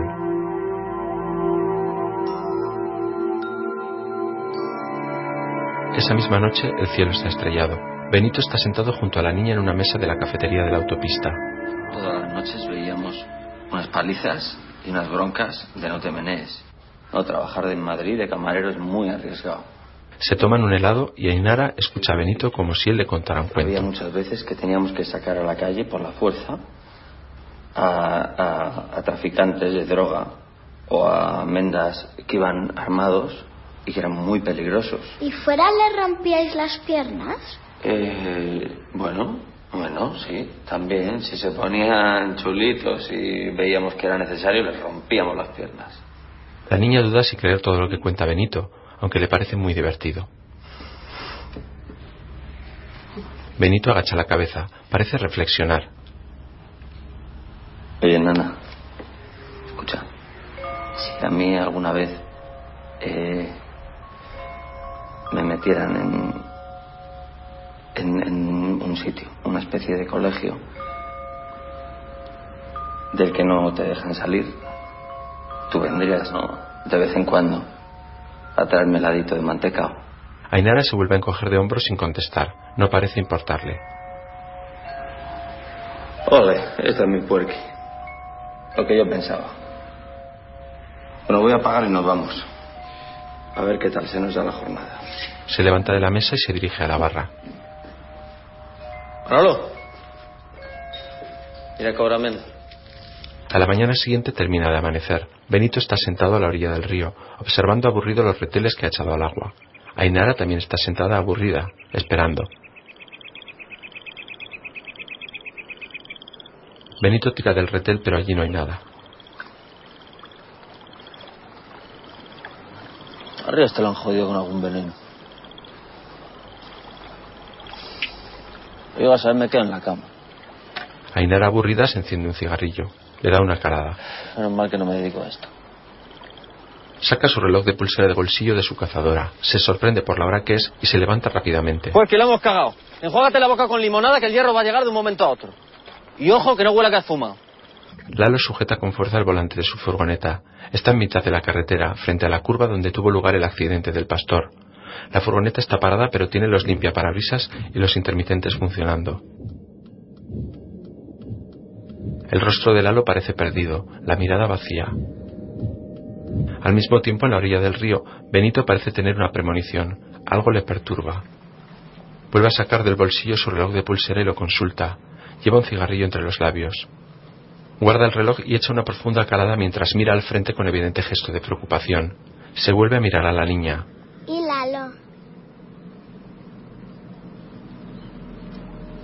No lo sé. Su mirada delata que no tiene la certeza, pero que cada vez intuye más la tragedia. Lalo, tras permanecer inmóvil con la mirada perdida, lentamente echa mano a la llave de contacto y arranca la furgoneta. Frente a él, la curva vacía hacia la izquierda con su señal de peligro poco visible y con la ladera del monte a la derecha. Los parabrisas continúan funcionando. Lentamente la furgoneta comienza a tomar velocidad. Lalo mira obsesivamente a la curva. Respira agitadamente.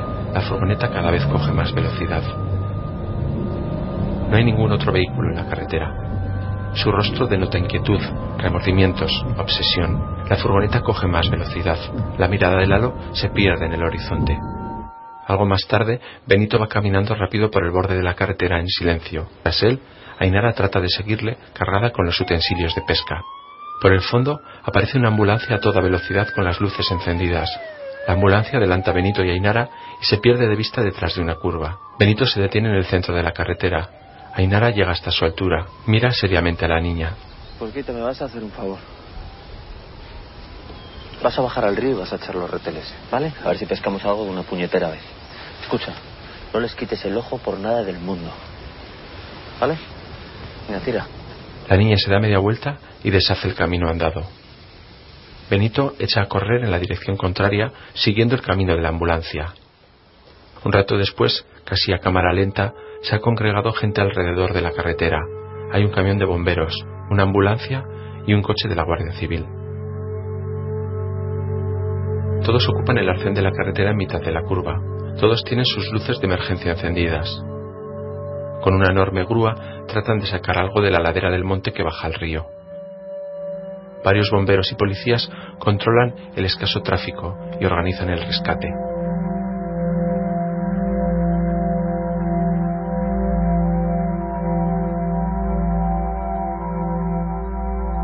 Otro camión de bomberos se marcha del lugar del accidente. Benito mira la grúa en silencio, ausente de todo, aguantando las lágrimas. Benito, compungido con las manos dentro de los bolsillos de su cazadora, está sentado sobre uno de los guardarraíles a pie de carretera. Lentamente levanta la vista, ve cómo llega un taxi que se detiene frente a él. De la parte trasera se baja apresuradamente Nines, que por su rostro desencajado parece haberse enterado de lo sucedido. Se dirige hasta Benito. Los dos se funden en un gran abrazo lleno de dolor. Sus cuerpos permanecen abrazados, lentamente se separan. Dime la verdad. Hay algo que no me has contado. ¿Qué sucedió, Benito? En ese mismo instante, la grúa saca del fondo de la ladera la furgoneta de Lalo. Tiene toda la cabina destrozada con un montón de hierros retorcidos. Benito y Inés lo ven, se aguantan las lágrimas. Un poco más tarde, en la orilla del río, Ainara está separando los reteles para volver a colocarlos. Nines llega hasta la niña y la abraza con fuerza. Ainara, en cambio, parece impasible. Nines se agacha hasta la altura de la niña y la coge por los hombros. Ainara. Ha ocurrido una cosa muy triste. Ainara la mira con total La tranquilidad. más triste que puedas imaginarte. Lalo ha muerto. Nines mira sorprendida a Ainara. En la niña no hay rastro de dolor. Nines se levanta resignada ante la entereza de la niña. Anda, vámonos. Las cosas de Benito. Señala los reteles. Benito se ha quedado arriba esperándoles. Observa la furgoneta que todavía permanece colgada de la grúa en el vacío. El sol de media mañana se refleja en la carrocería de la furgoneta siniestrada. Esa noche, en casa de Nines, está sentada en la mesa del salón junto a Benito. Pobre Lalo. Llevan tiempo fumando y bebiendo café. Los dos han llorado. Lo que habrá sufrido solo por ahí. Benito levanta levemente la cabeza. Y yo, que podía haberle ayudado, no he hecho nada. Nada.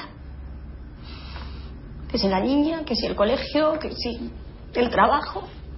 Benito mantiene una mirada fría, lejana, perdida. No he sabido querer a tu hermano. Niega con la cabeza. De eso ha muerto Lalo.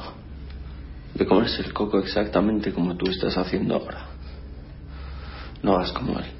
Te vas a joder descanso eterno si te escucha. Las lágrimas brotan de nuevo en los ojos de Nines. Benito echa el último trago. El salón está casi a oscuras. Tan solo el reflejo de la tele encendida con imágenes de dibujos animados japoneses y alguna pequeña lámpara de pie. Ainara duerme en el sofá del salón ante el televisor encendido. Benito y Nines permanecen de pie sin saber qué hacer.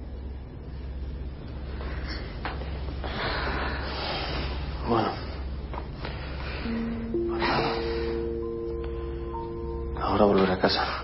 Nines acaricia con cariño el brazo de Benito. Y debe estar ahora a tope de fantasmas.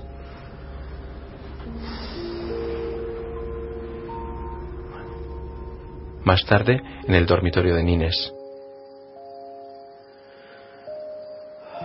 En la oscuridad, Benito está sentado en el borde de la cama, llora sordamente, se tumba de medio lado mirando hacia la pared.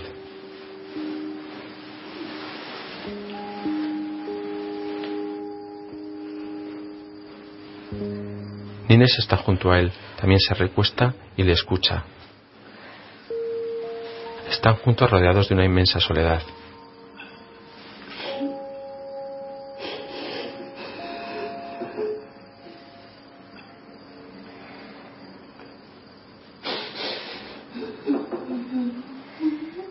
Aún no ha salido el sol, es casi noche cerrada. A vista de pájaro se divisan los tejados de Estella. Benito está de pie en lo alto de la cima del monte con su gorra y sus gafas de sol puestas, observando el pueblo a sus pies. Saca su trompeta. Va por ti, hermano. Comienza a tocar la canción Estela by Starlight. A los pies de Benito está Inara sentada, escuchando cómo toca. Los primeros rayos de luz del día aparecen tras sus siluetas.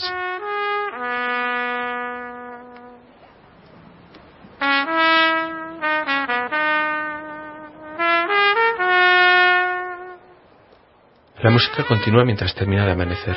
Benito y Ainara bajan de lo alto del monte. Se cruzan con el hombre del detector de metales.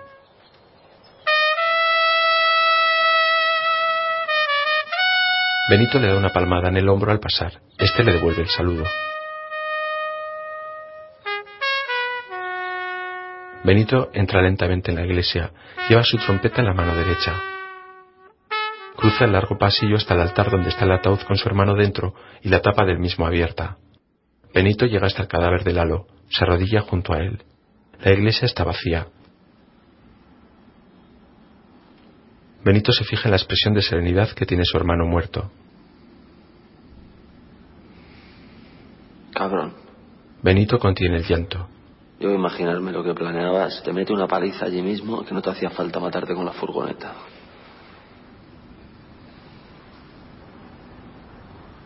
Benito le habla a su hermano como si estuviese todavía vivo. Esto no se le hace a un hermano. Ni a un hermano ni a nadie.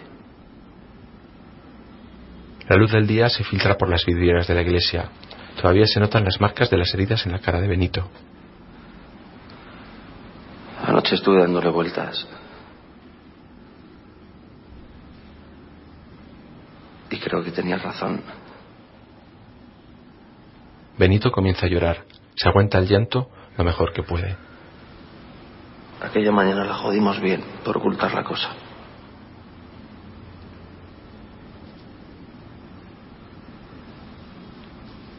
Y yo tuve la culpa.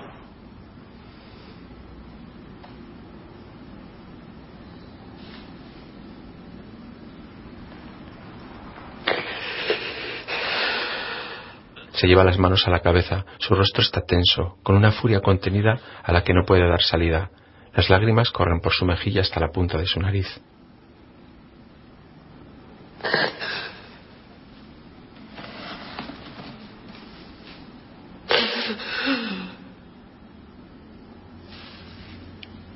Con el dorso de la mano se limpia las lágrimas que caen por su nariz y sus mejillas.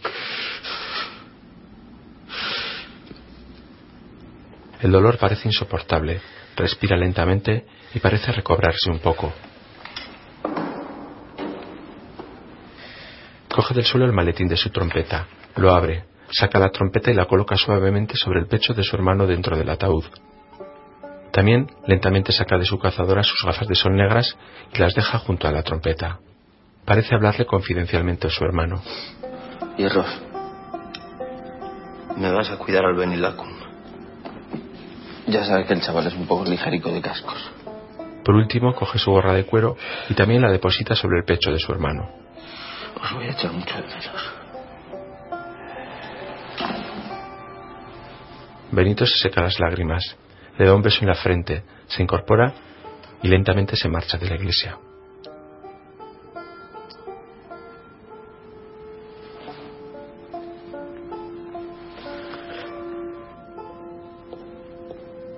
Otro día en casa de Nines, Benito lleva unas cajas sobre sus brazos. Nines le sigue y trata de detenerle. Pero no ves que esto no tiene ningún sentido. No se hable más. Benito. Benito. No se arrollera y empaquetar se ha dicho. Benito, escúchame. Nada. Oye, escúchame, hostia. Están en el salón. Nines se desespera ante la tozudez de Benito. No te da vergüenza. Decir un taco tan gordo delante de la puerquita, como se llame. Ainara los observa a los dos. Sí que son maneras de educarla. Venga, tira. Echa ahí. Benito le indica a Ainara una de las cajas. Te hartarás de nosotras. Si somos unas petardas. No, si ya lo veo. Pero os venís a vivir conmigo.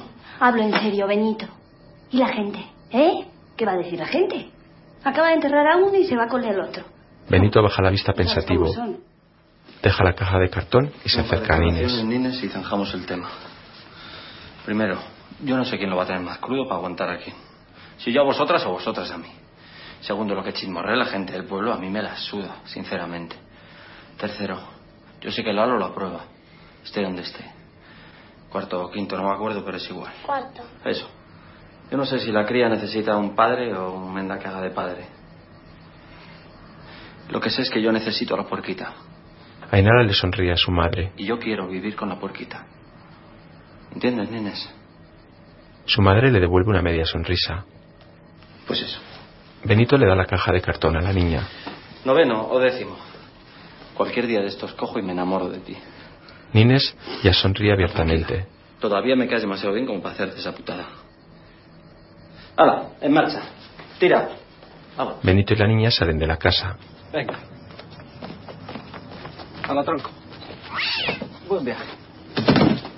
Deja una maleta y el gato dentro de la roulotte y cierra la puerta. La caravana está enganchada al tractor. Benito abre la puerta del tractor para montarse. En el interior de la cabina ya está esperándole la niña. Benito sube a la cabina y enciende la radio. Sonríe a la niña que le devuelve la sonrisa.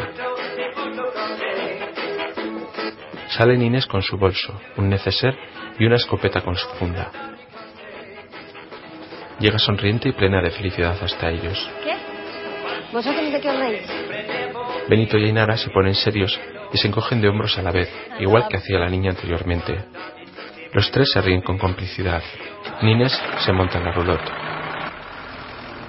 Benito arranca el tractor y sale arrastrando la roulotte. El peculiar vehículo se aleja de la fábrica abandonada donde estaba ubicada. Más tarde, en ese mismo atardecer, el tractor y la roulotte recorren las carreteras en dirección a Estella.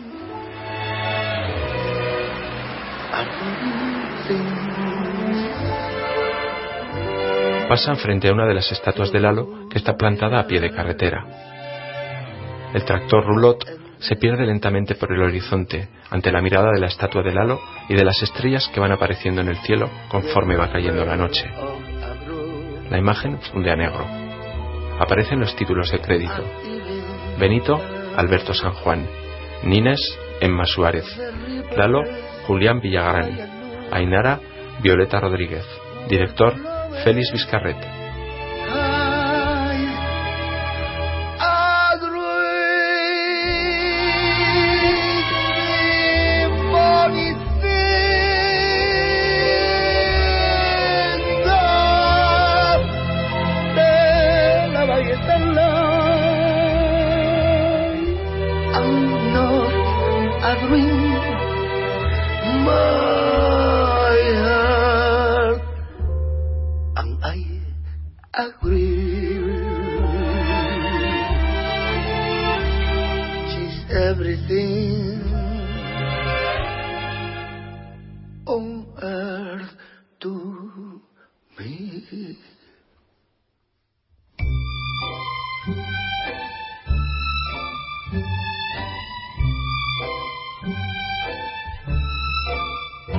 The song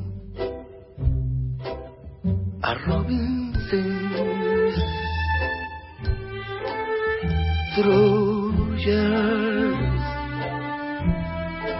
of endless spring.